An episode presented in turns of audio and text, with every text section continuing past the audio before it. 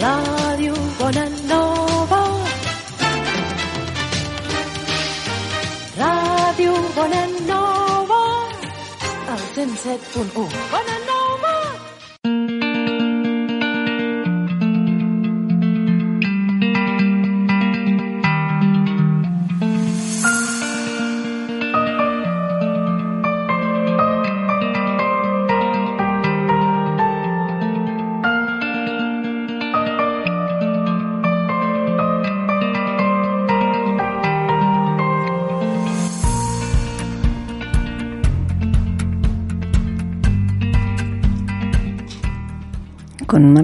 Mucha marcha, estamos de nuevo aquí en Radio Bonanova en el programa Miscelánea.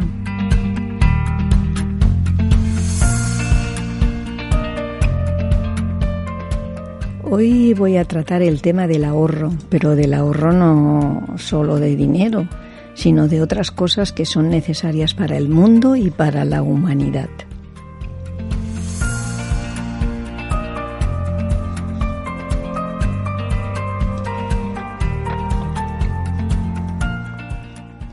Pues voy a dar los datos rápidamente para que sepáis qué es lo que estáis escuchando y dónde. Estáis escuchando el programa Miscelánea con Ana Valverde en Radio Bonanova 107.1 de la FM de Barcelona.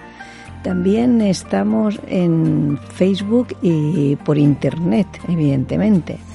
Y bueno, pues ya os he comentado que hablaremos principalmente sobre el tema del Día del Ahorro el Día Mundial del Ahorro, porque, porque parece ser que se celebra. Así que yo os voy a comentar, nos vamos a enterar todos a ver cómo, cuándo y por qué se celebra el Día del Ahorro. Pero antes de empezar con el tema principal, iré con unas frases que me han parecido interesantes. A ver vosotros qué pensáis.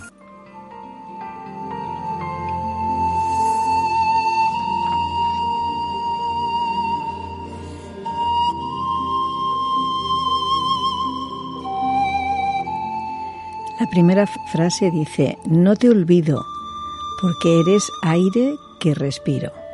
Y hablamos de la ventilación natural controla nuestras infecciones, enfermedades pulmonares y mejora positivamente el estado de ánimo.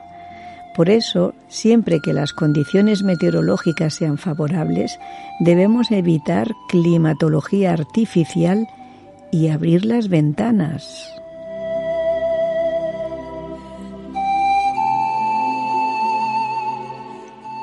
No te olvido, porque eres el sol que entra por mi ventana. Pues sí, la luz natural es más confortable, aumente la productividad y te mantiene activo. Así, en las horas de luz del día, apaga el interruptor y abre persianas para disfrutar de la luz solar y de una buena ventilación.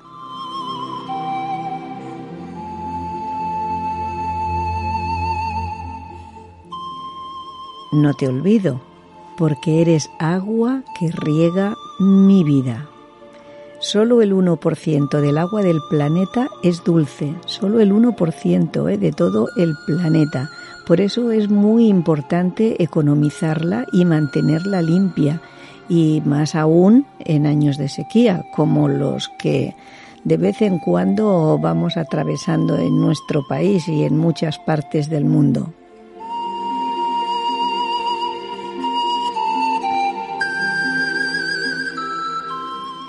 No te olvido porque eres la tinta que escribe mis cartas. Son frases románticas, ¿eh? Controlar la impresión tiene triple ahorro. Ahorra electricidad, toner y papel y es un hábito, por tanto, con múltiples beneficios.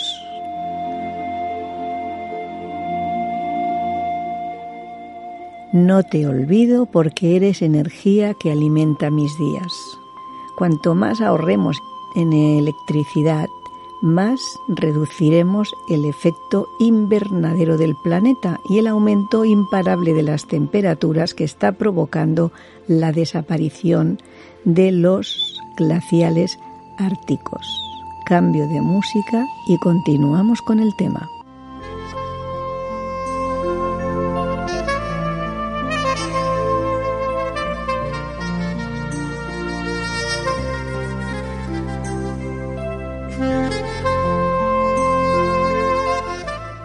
A continuar con el tema del Día del Ahorro.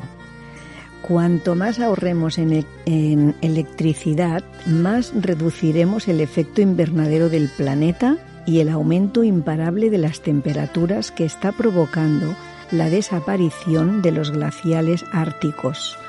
Así que mediante una colección de carteles y de pegatinas se nos va recordando apagar la luz cuando no se esté utilizando esa habitación, esa sala. O podamos aprovechar la luz solar, también nos lo recuerdan muchos carteles y anuncios de televisión y de radio.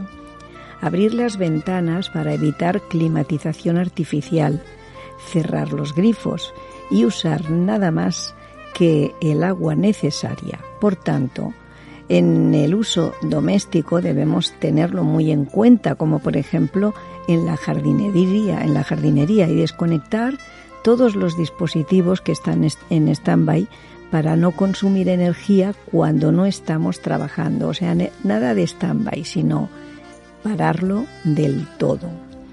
Bueno, todas estas frases pues no son de amor de una persona a otra, pero sí son de amor hacia la naturaleza, hacia ese mundo que Dios creó y que nos dejó en guardia y custodia y que tristemente no estamos cumpliendo muy bien con nuestro cometido. Como parte de nuestro compromiso para contribuir a la transformación social desde estas ondas de Radio Bonanova, quisiéramos poder generar conciencia sobre la importancia de los pequeños gestos y del alcance que pueden tener en nuestra vida y la conservación del medio ambiente. Respecto al ahorro de agua, somos muchos los países que atraviesa un periodo de sequía de, que comenzó más o menos en el año 2004 y del que no se tiene perspectiva de recuperación inmediata. El problema principal es que recuperar la cuenca de los embalses requiere una cantidad enorme de agua, o sea, o lluvia, nieve, porque los acuíferos subterráneos primero deben llenarse y la tierra empapar lo suficiente como para que el exterior retenga el agua. No es tan fácil las cosas. Por este motivo y porque las previsiones meteorológicas pues parece que no son muy halagüeñas, la población, o sea, todos, debemos tomar medidas de ahorro, acogiéndonos a la nueva cultura del agua, en la que se reconoce su valor ecológico y social, optimizando su gestión y su consumo. Y ahora vamos a ver algunas recomendaciones con la única pretensión de sensibilizarnos y concienciarnos en que los pequeños gestos de cada uno logran grandes resultados para todos. Así que os comento una serie de medidas que son muy fáciles de adoptar y que permitirá reducir el consumo de agua diario, que además de ser bueno para el mundo, será bueno para nuestros bolsillos también, ¿no? Por ejemplo, si nos referimos al aseo, pues cepillemos los dientes con el grifo cerrado. Y yo esto pues lo voy a seguir porque soy la típica persona que mientras me cepillo los dientes el agua la tengo eh, abierta, el grifo, pero más que nada porque yo me lavo los dientes con agua caliente todos los días del año, tanto sea invierno, verano o lo que sea, siempre. Y entonces, pues claro, como el agua caliente tarda un poquito más en llegar al grifo, pues no cierro el grifo. No sé si es peor o mejor, porque Después, para que llegue el agua caliente, tengo que tener el tengo que tener el grifo más rato abierto. Bueno, no sé. Ya pensaré a ver qué cosa puedo hacer para ahorrar energía.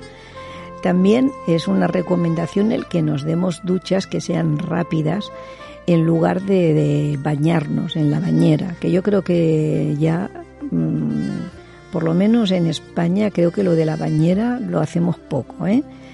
Sobre todo porque siempre vamos con muchas prisas, entonces no tenemos tiempo de llenar una bañera, de meternos dentro, de estar allí. Si las personas tienen hijos, pues eh, los niños no te dejan, en fin, creo que es complicado lo de la bañera, pero bueno, no está mal decir que es preferible darse una ducha rápida que darse un baño. También conviene que instalemos mecanismos de doble carga o introduzcamos una botella de agua en la cisterna porque así ahorraremos litros cada vez que necesitemos usarla. Esto no lo he entendido muy bien, pero bueno, también me lo tengo en mente para ver cómo funciona el tema. Respecto a la limpieza, pues es recomendable fregar los platos con el grifo cerrado, cosa que yo también tengo que tomar nota porque puedes llenar una pila para enjabonar y después usar el grifo solo para enjuagar. también es conveniente esperar a que el lavavajillas y la lavadora estén completamente llenos porque así eh, aprovecharemos mejor el agua y no solo el agua, también la luz, que vale una pasta. Y si nuestros electrodomésticos tienen la función eco, pues conviene activarla en cada lavado. Yo creo que si tenemos este tipo de electrodomésticos, por la cuenta que nos trae, ya lo hacemos. Yo creo que lo hacemos más por ahorrar dinero que por mirar el medio ambiente. No sé, sé que no es bonito que lo diga, pero yo creo que más o menos lo hacemos por eso. Y respecto a la cocina, pues bien, podemos descongelar los alimentos y lo tenemos previsto en el frigorífico o sacarlos del congelador y dejarlos fuera al aire y, los, eh, descongelamos así porque hay muchas personas que para descongelar pues ponen eh, la cosa que descongelen si está empaquetada debajo del grifo del agua caliente. Entonces, claro, hace falta mucha agua caliente para poder descongelar ese paquete o esa comida, o sea que no es muy conveniente y también mm, pues si lo sacamos somos previsores y lo sacamos del congelador con tiempo eh, también evitamos el microondas porque el microondas también gasta muchísima luz. Y luego por ejemplo para lavar las verduras y las frutas en vez de hacerlo así poquito a poquito con las manos pues aquí recomiendan que se pongan en un bol y se laven pues todo todo las verduras y las frutas pues todas a la vez, no de una en una. Y luego con respecto al riego, las personas que riegan porque deben tener jardín, pues eh, conviene también aprovechar los días de lluvia pues para hacer acopio de agua para regar las plantas, ¿no? Esto es un poco complicado, pero las personas que sí tienen eh, que regar plantas, pues, pues sí, lo que pasa es que, claro, te tienes que hacer con cubos eh, bastantes, porque si pones uno muy grande, después con el peso no puedes tirar de él, pero habría que tener una colección de cubos, dejarlos que se llenen de agua. Tampoco no es una tarea fácil, ¿eh?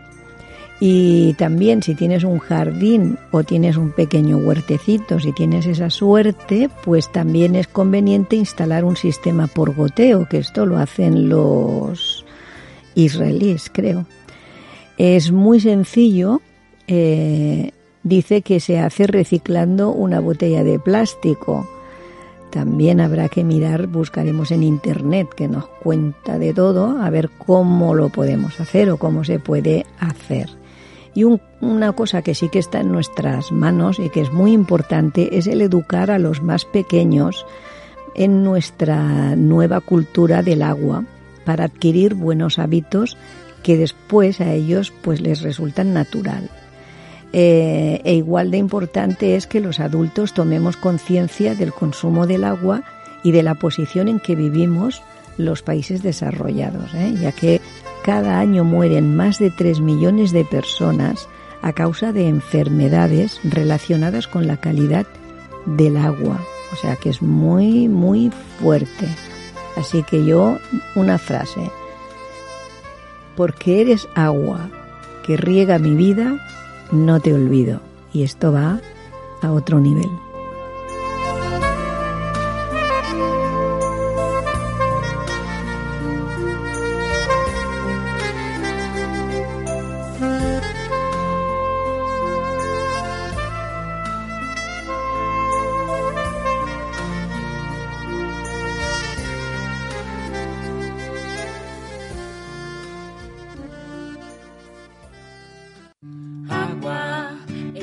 Es esencial para vivir. Agua es transparente, pero la puedes ver. Agua es deliciosa para beber. Agua, el agua es refrescante. Amamos y cuidamos el agua. Necesitamos, protegemos el agua. Agua para las plantas crecer.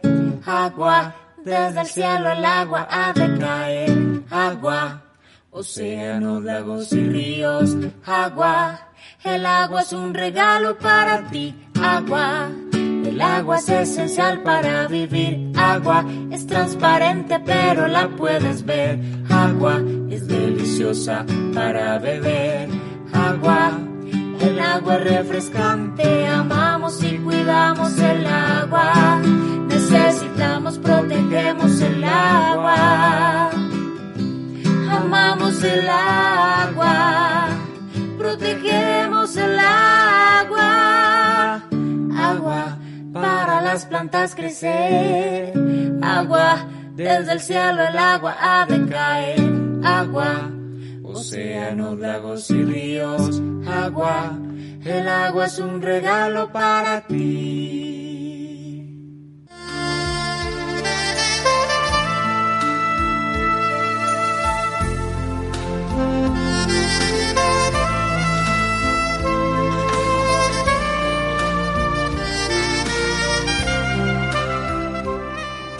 Ya hemos oído la canción Así que tenemos que cuidar bien mm, del agua, ¿vale? Y bueno, pues hemos visto un poquito cómo podemos ahorrar respecto al agua, que es vital para los seres vivos en el planeta Tierra. Y vivos no es solo el hombre, también los animales. Veamos dónde y desde cuándo se celebra el Día Mundial del Ahorro. En el año 1924 se realizó el primer Congreso del Ahorro en Milán, Italia, donde se reunieron delegados de diversos países para tratar temas relacionados con la organización y legislación de las cajas de ahorro. Las sesiones finalizaron el 31 de octubre, día en que el profesor Filippo Ravizza decidió instituir como el Día Universal del Ahorro. Con anterioridad, países como España ya habían celebrado un Día Nacional dedicado al ahorro, por lo que se unificó este criterio para convertirlo en algo mundial. La intención fue promover el ahorro como mecanismo para alcanzar un mejor nivel de vida. En las primeras celebraciones se difundió el mensaje de la importancia de ahorrar y en ellas participaron diversas cajas de ahorro a través de actividades como distribución de libretas de ahorro infantil, artículos de prensa, carteles, conferencias, películas publicitarias, concursos y creación de himnos del ahorro. Si hacemos un recorrido por Internet, nos daremos cuenta de que se hace referencia al Día Mundial del Ahorro, esto ocurre porque con el paso del tiempo fue cambiando su denominación, haciéndose popular el término mundial, aunque en sus inicios se llamó universal, no mundial. En todo caso, lo importante es el fin que conlleva el día, que no es más que el de incentivar el ahorro y concienciar a la gente sobre la importancia de no malgastar, sea cual sea la cosa que estemos ahorrando. Y en este caso, como el tema de hoy se trata de ahorrar bien el agua, el bien tan preciado que tenemos en la tierra y que es, repito, el agua. Y voy a cambiar otra vez de tema y ahora os pongo al día sobre algunas anécdotas que están relacionadas con los árbitros. Ya veis que no tiene nada que ver con el agua, pero el programa se llama Miscelánea. No diré árbitras, ¿vale? Porque la verdad es que suena bastante mal y yo tengo como un poco de, de manía con esto de eh, hombres, sombras, abogados, bueno, abogadas sí, pero en fin, mm, no sé, soy antigua, así que diré árbitros refiriéndome a la, a la profesión en general y por ahí entran todos, hombres y mujeres. Eh, bueno, pues ahí va la primera anécdota sobre la Eurocopa. Henry de la Unai, 1883-1995, es uno de los padres fundadores de esta competición, ¿vale? Eh, la Eurocopa. El trofeo actual lleva su nombre en su honor. Eh, de la UNAI fue jugador de fútbol y se dedicó al arbitraje, aunque tuvo mala suerte. Dirigiendo un partido recibió un balonazo que le hizo perder dos dientes y tragarse por accidente el chilbato. Madre mía, qué fuerte. En la década de los años 20, de la UNAI se convirtió en uno de los miembros fundadores de la UEFA en 1927 tuvo la idea de crear una competición similar a la Copa América en Europa, pero su idea no se llevó a cabo hasta 1960, cuando se celebró la primera edición de la Eurocopa. Otra anécdota. Dinamarca fue invitada a última hora para la Eurocopa 1992 tras la descalificación de una Yugoslavia desgarrada por la guerra civil. Los jugadores fueron autorizados a estar con sus novias y esposas y a beber cerveza sin problemas. Madre mía, mala autorización me parece a mí. La fórmula eh, no solo no afectó a su rendimiento, sino que el equipo conquistó sorprendentemente el título. O sea que esto es otra curiosidad. Y vamos a otra, que vamos también de fútbol. El gol de oro es un sistema que implementó la FIFA para agilizar las prórrogas. Dos Eurocopas se ganaron gracias a este sistema, Alemania 1996 y Francia 2000. Este sistema no llegó a convencer y surgió, la idea del gol de plata, con el objetivo de acabar el partido en caso de que haya gol en la primera prórroga. El último gol de plata que se vivió en una Eurocopa fue en 2004, cuando la selección de Grecia consiguió imponerse en semifinales contra la República Checa. Recordamos que Grecia se proclamó campeona de Europa en aquella edición contra la selección portuguesa y anfitriona de aquella Eurocopa.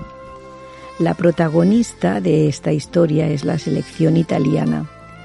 El único título europeo que tiene la Azurra se consiguió de la siguiente manera. Italia consiguió llegar a la final de la edición en 1968, que se celebró en Italia. Los italianos llegaron a la semifinal del torneo, donde se enfrentaron a la Unión Soviética. El partido acabó en un empate sin goles y el finalista se decidió cara a cara o cruz. También, qué nervios.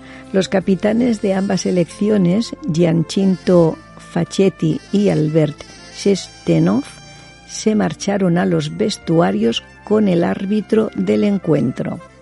La moneda salió a favor de los italianos, donde más de 70.000 aficionados que se encontraban en las gradas esperaban expectantes el resultado de la moneda. Finalmente los italianos pasaron a la final, donde se enfrentaron a, la selección de Yugoslavia. Y otra anécdota es que el dictador Francisco Franco se negó a que España jugara contra los comunistas de la URSS en los cuartos de final de 1960 y su equipo quedó eliminado por ello. Cuatro años más tarde, sí aceptó medirse a los soviéticos en la final y España ganó el trofeo 2 a 1 en Madrid. La Eurocopa de 1976 será recordada por aquella edición que ganó la selección de la República Checa, que casualmente solo estaba compuesto por tres jugadores checos. El resto de la plantilla era procedente de Eslovaquia. Bueno, yo también me eh, hace muchos años que digo, no sé, el Barça, el español, si lo que menos hay son catalanes o son españoles en los equipos, pero en fin, los únicos checos de aquella selección que consiguió ganar a la selección de Alemania fueron Ivo Victor y Dekek Neoda y Antonín Panenka. Aquella final llegó a la tanda de penaltis, donde Panenka hizo historia con un lanzamiento que consiguió batir el, al guardameta alemán. Aquel disparo fue emulado por muchos futbolistas años después. Eso es que era bueno, ¿no? Y bueno, como voy a cambiar de tema, vamos a ver qué pasa eh, con el dormir o no dormir. Por ejemplo, veamos los beneficios de dormir junto al mar. Vivir cerca del mar puede ser muy beneficioso para la salud de los ciudadanos. Tener tu casa al lado del mar y acondicionar tu habitación con un buen colchón y un canapé de alta calidad puede brindarte numerosos beneficios y afectar directamente a la salud y estado de ánimo de las personas. La ciencia lo ha demostrado, según un estudio publicado en la revista Life Science realizado por la Universidad de Exeter en el Reino Unido.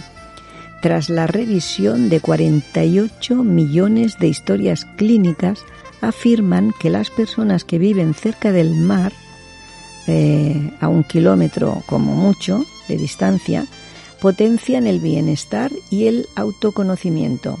Otro estudio realizado por la Universidad de Michigan afirmó que vivir cerca, cerca del mar incentiva la práctica regular del deporte, algo que resulta fundamental para la salud mental y física.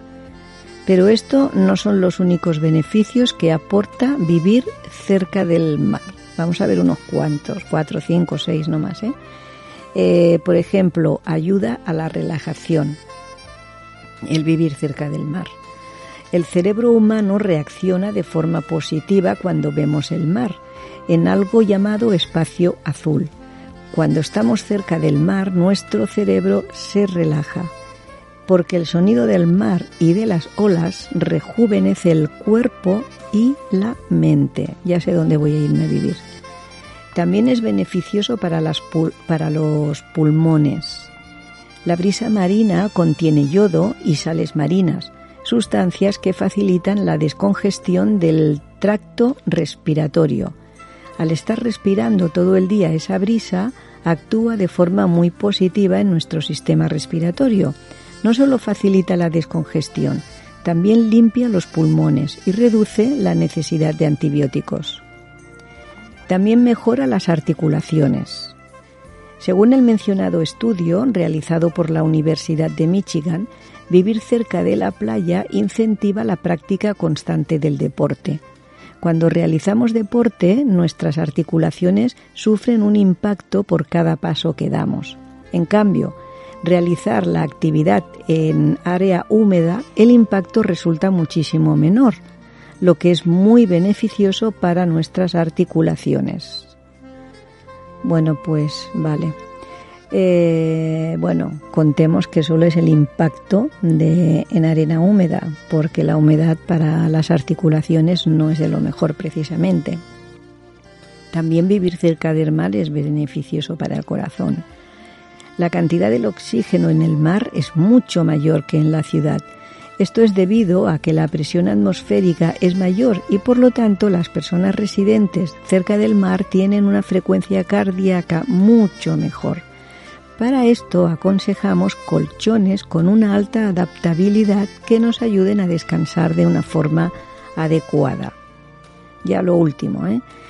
Previene y mejora la retención de líquidos. Mira, ¿ves? Vivir cerca del mar es que tiene muchísimos beneficios, porque vivir cerca del mar aumenta las posibilidades de realizar actividades como buceo o natación en el mar. Bueno, lo del buceo es para los ricos, ¿vale? Y para quien vive en zona donde tienes posibilidad de bucear, ¿eh? que no es en todos los mares. La presión que supone hacer actividades debajo del agua del mar somete a las venas del cuerpo humano a aumentar su drenaje, lo que supone bastante beneficioso para nuestra salud pues yo pienso que tenemos que buscar algo más para los humanos normales y corrientes, ¿no? Porque si no lo tenemos claro. Bien, pues ahora tras haber analizado los beneficios que supone dormir cerca del mar y haber sido comprobado numerosas veces por la ciencia, queda claro que vivir cerca del mar supone muchos beneficios, tanto para nuestra salud física como para nuestra salud mental. Y ahora voy a parar, voy a poner una canción que canta Vanessa Martín y se llama Un canto a la vida, pero no os vayáis porque después vuelvo. Aprovecho para recordaros que estáis escuchando Radio Bonanova en el 107.1 de la FM y que el programa es Miscelánea. Estamos en Internet y en Facebook. Nos puedes llamar al 932023436 si crees que puedes aportar alguna cosita. Vuelvo enseguida después de la canción.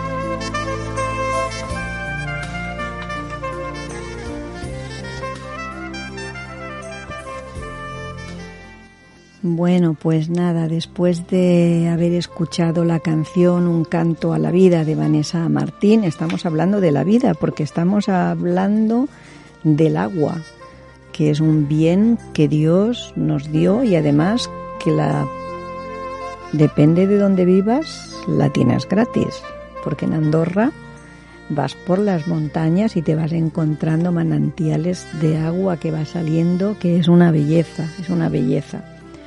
Bien, pues vamos a continuar. Y hoy, mm, eh, bueno, hemos escuchado, ya os he dicho, eh, la canción Un canto a la vida.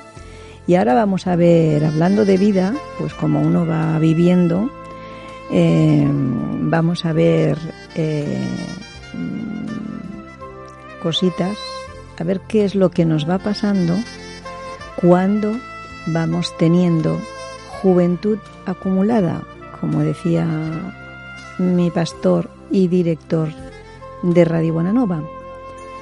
Vivimos en una sociedad de apariencias, de eso no cabe ninguna duda. Quizá no nos guste aceptarlo, pero es cierto. Verse bien y verse joven es imprescindible.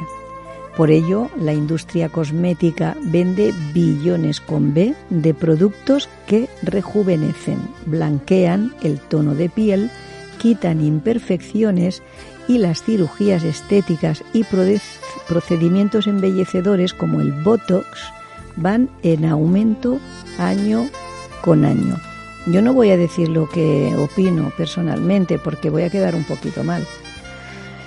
Pero bueno, a mí esto de las cirugías estéticas depende. Hay gente que se pasa y parecen monstruitos, ¿no? Pero vamos que yo si tuviera dinero algún arreglillo me haría. ¿eh? En esta sociedad de apariencias la juventud juega un papel clave.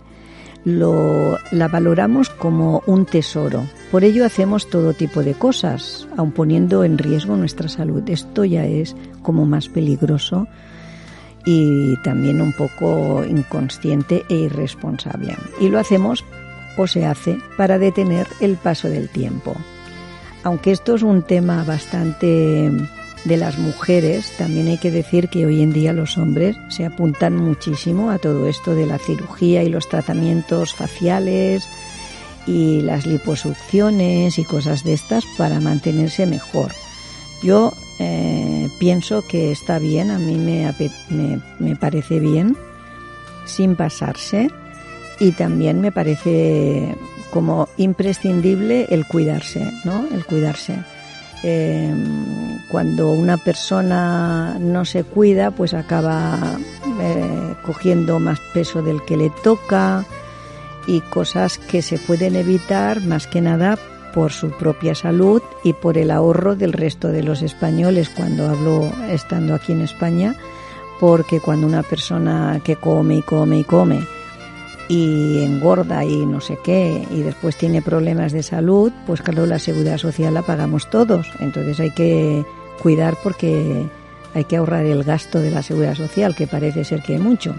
Bueno, como si con la juventud fuera un requisito indispensable para la creatividad, eh, pues belleza, capacidad, neuronas, etcétera. Pues no, con la juventud, bueno, lo de las neuronas sí, ¿eh? El aparentar menos años de los que uno tiene es el objetivo a cumplir de algunas personas. Eh, nadie quiere ser etiquetada ni juzgada por su edad. El que alguien te diga, hola vejete, es un insulto. Hemos empatado la belleza a la juventud. Cuando una mujer mayor de 35 años pues se le ve muy bien. Después del se ve muy guapo o guapa, agregamos para su edad. Bueno, eso chincha un montón, ¿eh? La edad es una etiqueta y como la mayoría de ellas es injusta. No creemos que puede eh, que puede escuchar la misma música un treintañero que un sesentón o disfrutar las mismas cosas. Encontrar trabajo después de los 35 años es francamente complicado, a pesar de que está prohibido. La realidad es que la edad sí es un factor de discriminación. También es verdad que la edad, una vez que se ha alcanzado la mayoría, es irrelevante. Si alguien es un gran músico, médico o escritor, lo será independientemente de su edad o de su género. Por ejemplo, hace un tiempo, unos días, el tema de la edad y cómo, y cómo el paso de los años juega en nuestra contra se hizo patente cuando el, un holandés, Emily Rattelband, inició un juicio a fin de poder quitarse legalmente 20 años de edad. Madre mía, ¿eso cómo se hace? Tema que hizo eco en todos los diarios del mundo. Rattelband alega que su edad no es acorde con su físico, siente que tiene eh, pues entre 40 y 45 años y dijo sufrir la discriminación que supone la edad al no poder pedir una hipoteca o un crédito y que le resulta muy difícil encontrar trabajo. En temas románticos, eh, sus 69 añitos, según Rattelband, son un problema, ya que su edad hacía imposible ligar en la aplicación Tinder. Hombre, es que hijo, con 70 años, 69 años, todavía estés para estas cosas, menudo te tienes. Esa maldición cambió radicalmente cuando probó reducir su edad 20 años, ostras, de, de 69 a 49, qué fuerte o el hombre es un milagro de la naturaleza o ha pasado por muchos quirófanos. De acuerdo con el diario español ABC, en un artículo publicado el 8 de noviembre del año 2018, el holandés define que sus 69 años son una limitación para desarrollar una vida con normalidad y que prefiere hacerlo de una forma legal a mentir en redes sociales o mentir en su currículum considera que si la gente puede cambiar de sexo o vivir gracias a un trasplante, debe tener el derecho a cambiar la fecha de su nacimiento.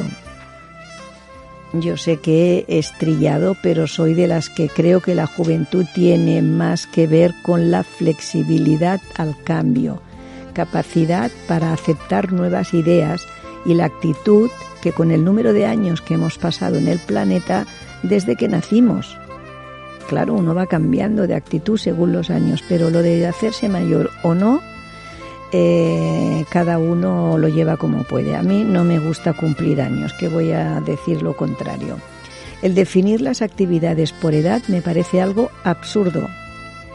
Ya estás en edad de o no estás en edad de y peor aún, él ya no está ya no estás en edad de, pues que son etiquetas que debemos sacudirnos si queremos ser felices.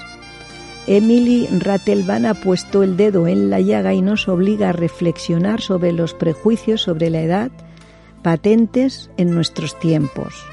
Veremos en qué termina su batalla legal, pero más allá del resultado nos debe de quedar claro que el resultado ideal sería que nuestra efebolatría llegara a su fin y aprendiéramos a ver a los seres humanos sin etiquetas. Pero supongo que Emily tiene razón y es más fácil y rápido comenzar un procedimiento legal.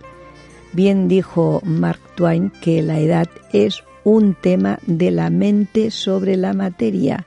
Si no te importa, no importa. Pero supongo que lleva muchos años aprender este concepto. Bueno, no sé, cada uno por supuesto, eh, pues eso, piensa como piensa, pero yo creo que la edad pues sí tiene que ver y en muchas cosas, porque no puedes hacer lo mismo con una edad que con otra, porque aunque tu mente esté fresca, esté bien, tarde o temprano tu mente acaba de ir menos frágil, menos ligera, menos espontánea y el físico, pues no hablemos del físico. Los años eh, van destrozando el físico, tus fuerzas físicas, tus fuerzas mentales. Eh, bueno, eh, también la vida que has llevado, lo que te ha tocado vivir, si para bien o para mal, todo eso influye con el paso de los años y el paso de los años equivale a edad cumplida, ¿vale? O edad acumulada. Así que, o juventud acumulada. Los años sí cuentan y el ser el tener más años no te hace más sabio, es lo que yo pienso, porque dicen que una persona anciana es más sabia porque es anciana y yo no me no pienso así para nada en absoluto. Una persona sabia para mí es otra cosa. Una persona muy mayor, pues sí puede haber vivido muchas cosas, pero igual no ha salido de su pueblo y ha aprendido cosas sobre las personas de su pueblo y su familia y para de contar. Entonces la edad no te hace ni más inteligente ni más culto, ni tampoco te hace más sabio. Quizás te hace más más mm, más que sabio es que ahora no me viene la palabra, ¿no? Pero como uno aprende a base de escarmientos, pues claro, cuando algo haces mal y te revierte ese mal, pues aprendes ahí una lección de la vida y dices, ostras, la próxima vez me voy a controlar un pelín. Pero no necesariamente la edad hace sabio, porque yo conozco, como todos debemos conocer, muchas personas que son mayores y tienen de sabias lo que yo de torero, o sea, cero y además la edad, desgraciadamente, a muchas personas, no digo a todas, a muchas personas las convierten en personas más bien ariscas. ¿Vale? Así que esto de, para mí ya es como un mito. Eh, la gente mayor, solo por ser mayor, necesita más respeto, es más sabia, sabe más que los demás, pues pienso que no. Hoy en día hay gente que es muy joven, igual de la vida no tiene experiencia, pero tiene muchísima cultura a otros niveles y también tiene mucha educación. Hay personas mayores que porque son mayores se creen con derecho a todo, ¿no? Entonces, pues tampoco es eso. Así que veamos, creo que las personas somos personas y cada uno pues vamos llevando los años que vamos cumpliendo como podemos y lo mejor es no etiquetarnos. Si tienes tanta edad vas a este grupo, si tienes al otro, pues eh, no sé, a ver, si tienes 75, 80 años a lo mejor no puedes apuntarte a la maratón del corte inglés, pero puedes hacer otras cosas, pero lo que está claro es que la edad cambia tu vida y la edad te retrae de muchas cosas que mentalmente eh, puedes pensar, hacer, eres, tienes sabiduría, estás en condiciones de poder estudiar, de memorizar y todo, me parece muy bien. Pero el físico mm, no acompaña cuando vas cumpliendo añitos. ¿eh? Y ahora, pues para dejar de hablar con de edades y cumplir añitos y cumplir y tener eh, Juventud acumulada, voy a poneros una canción que nos canta Glenda García, que es creyente. La canción se llama Oh, qué amigo nos es Cristo. Es una versión bonita, así tipo jazz, creo. Y bueno, a ver si nos va gustando. Después de esto, pues ya iré al, al artículo de Yolanda Tamayo. Ya sabéis que me gusta. Eh, que lo tiene titulado Un instante glorioso. Y después de eso pondré otra canción y diré chao, chao, hasta el próximo programa, pero de momento os pongo la canción. Qué amigo nos es Cristo, Él llevó nuestro dolor y nos manda que lleve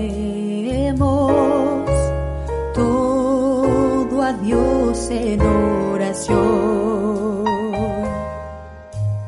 Vive el hombre desprovisto de paz, y santo amor. Esto es porque no llevamos todo a Dios en oración.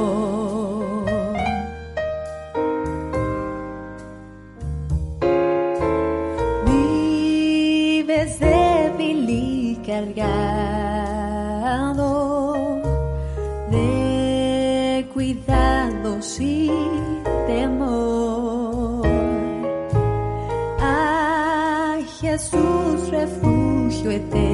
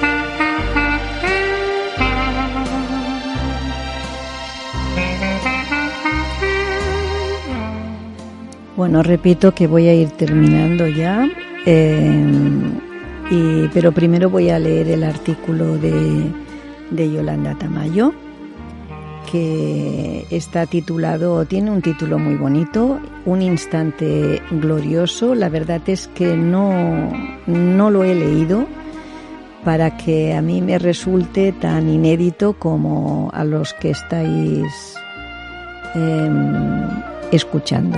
Así que veamos qué nos dice.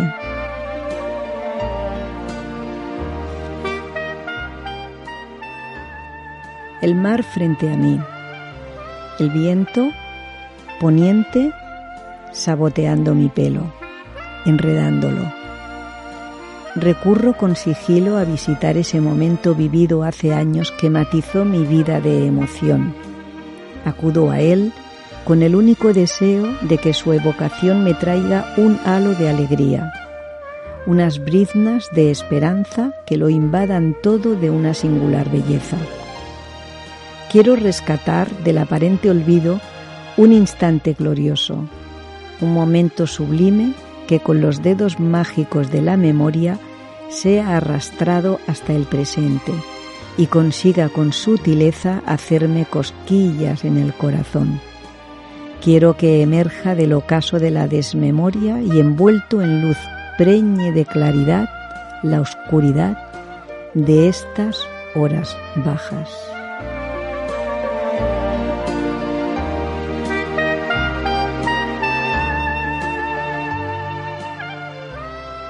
Aferrada a mi presente, concibo lejanas las promesas prometidas, los atisbos desde mi almena con cierta incredulidad, apelando sin confianza a que sean realizadas. Es por ello que he de traer ese instante perteneciente al pasado de vuelta al presente, para que su esencia torne este desasosiego trastocándolo, humanizándolo. Cierro los ojos, me concentro y por fin aparece.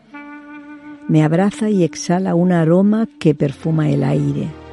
Sonrío y sin quererlo se me escapa una risa. Un revuelo de rubor y felicidad se mezcla en mí. Entornando los ojos me siento invadida por un zarandeo que desaloja los miedos trasladándolos lejos de donde me encuentro. Sé que Él nunca me abandona. Susurro su verso, un verso. Encomienda a Jehová tu camino y confía en Él. Él hará. El viento azota mi rostro, seca mis lágrimas. Siento la cercanía del Padre, la calidez de su presencia. Abro los ojos cerrados, los párpados cerrados, y pienso que hoy es un buen día para volar la cometa de la tristeza, dejar que vuele lejos, tan lejos que desaparezca en el cielo, dando paso al gozo.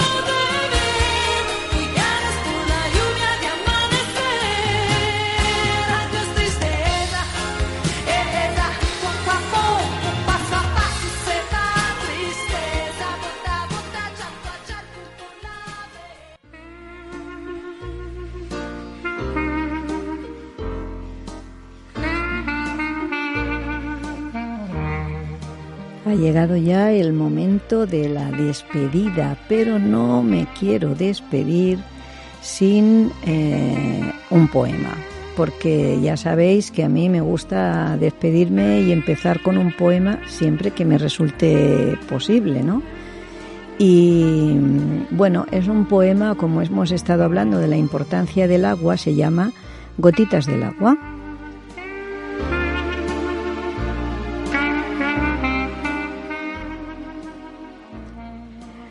Unas gotitas muy curiosas quería la tierra conocer. Pidieron ayuda al viento para que las hiciera descender.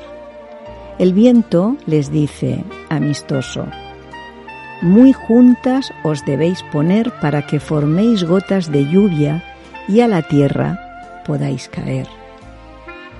Sobre la hierba verde del campo en forma de lluvia han caído.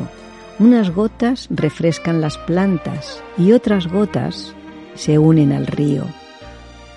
El agua avanza contenta siguiendo su largo camino, regando a izquierda, a derecha, las dos orillas del río. Y al llegar al ancho mar, después de un largo recorrido, cansadas ya de tanto viajar, piensan en su nube con cariño.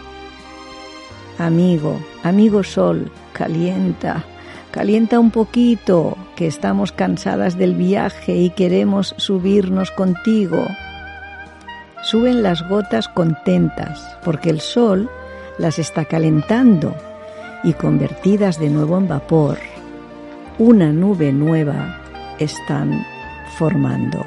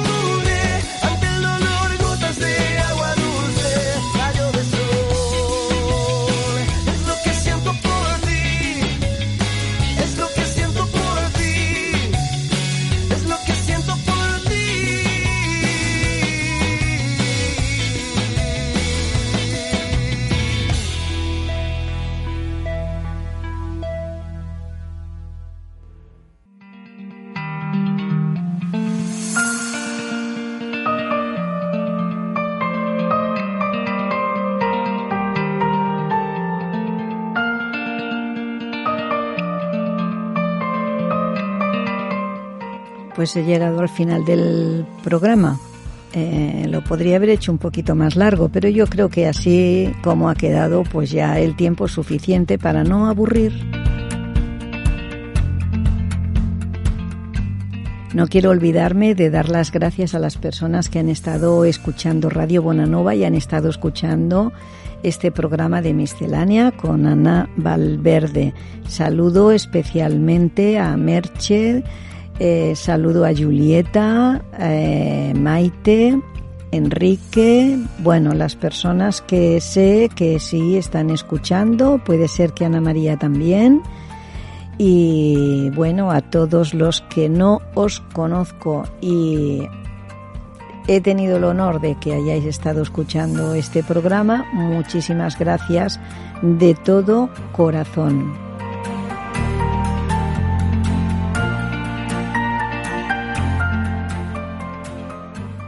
Hoy he tratado un tema que es muy importante para la humanidad y para el mundo animal, el agua. El agua es vida, ríos de agua viva, Jesús.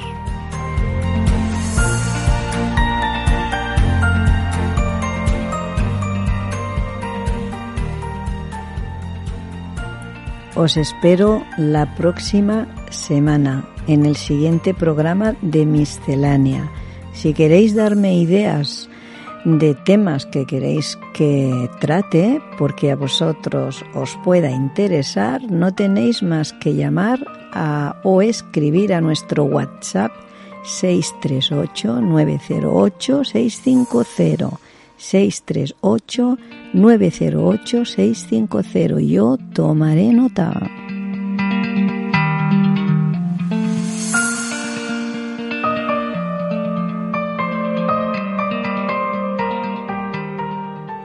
Si el programa te ha gustado, se lo dices a tus amigos y si no te ha gustado, se lo dices a tus enemigos, pero habla de este programa, pero ante todo, habla de Radio Bonanova. Emisora cristiana ubicada en Barcelona, pero que emite para todo el mundo a través de Internet y de Facebook.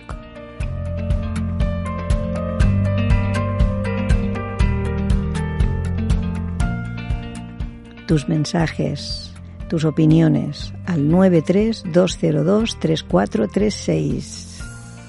Puedes dejar un mensaje ahí contestador es el mismo teléfono para intervenir en los programas que hagamos en directo. Y si llamas y no estamos en directo, pues saldrá el contestador, el buzón de voz, puedes dejar un mensaje, tus datos bien claritos para que se te pueda contestar si necesitas una respuesta.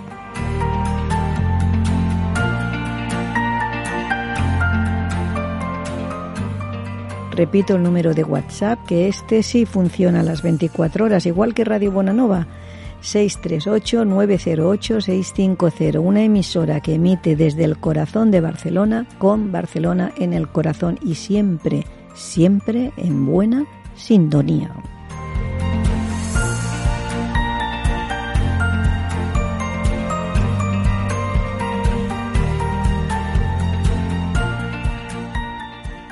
Mi frase de despedida. Vive de tal manera que cuando tus hijos piensen en justicia, cariño e integridad, piensen en ti. Sé feliz.